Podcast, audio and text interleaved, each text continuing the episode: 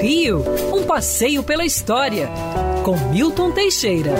Amigo ouvinte, Maracanã.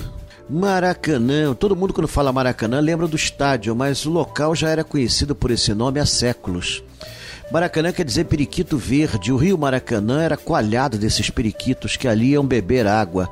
Então, é um bichinho bonitinho, parece um papagaiozinho. Aliás, é da família. E só que ele não fala, né? Ele berra pra caramba, mas não fala.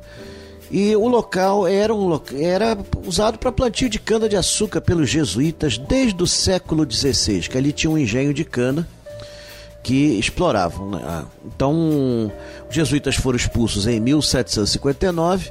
Os terrenos depois passaram para o conde, conde de Itamaraty e depois para o barão de Itamaraty.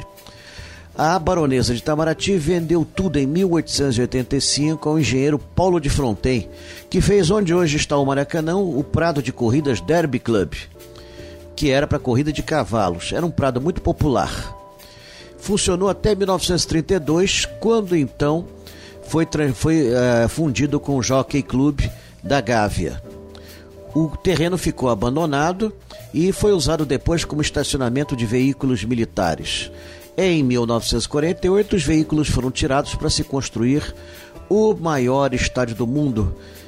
É, obra feita em apenas 22 meses, inaugurada 16 de junho de 1950.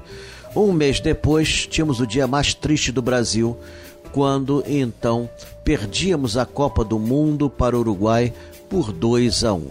Mas depois da Copa de 2014, ninguém se lembra mais dessa derrota de 1950.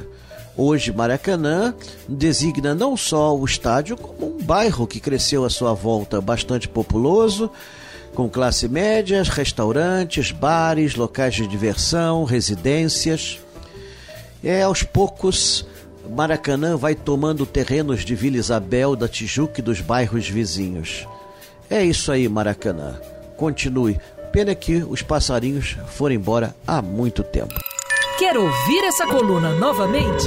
É só procurar nas plataformas de streaming de áudio. Conheça mais dos podcasts da Band News FM Rio.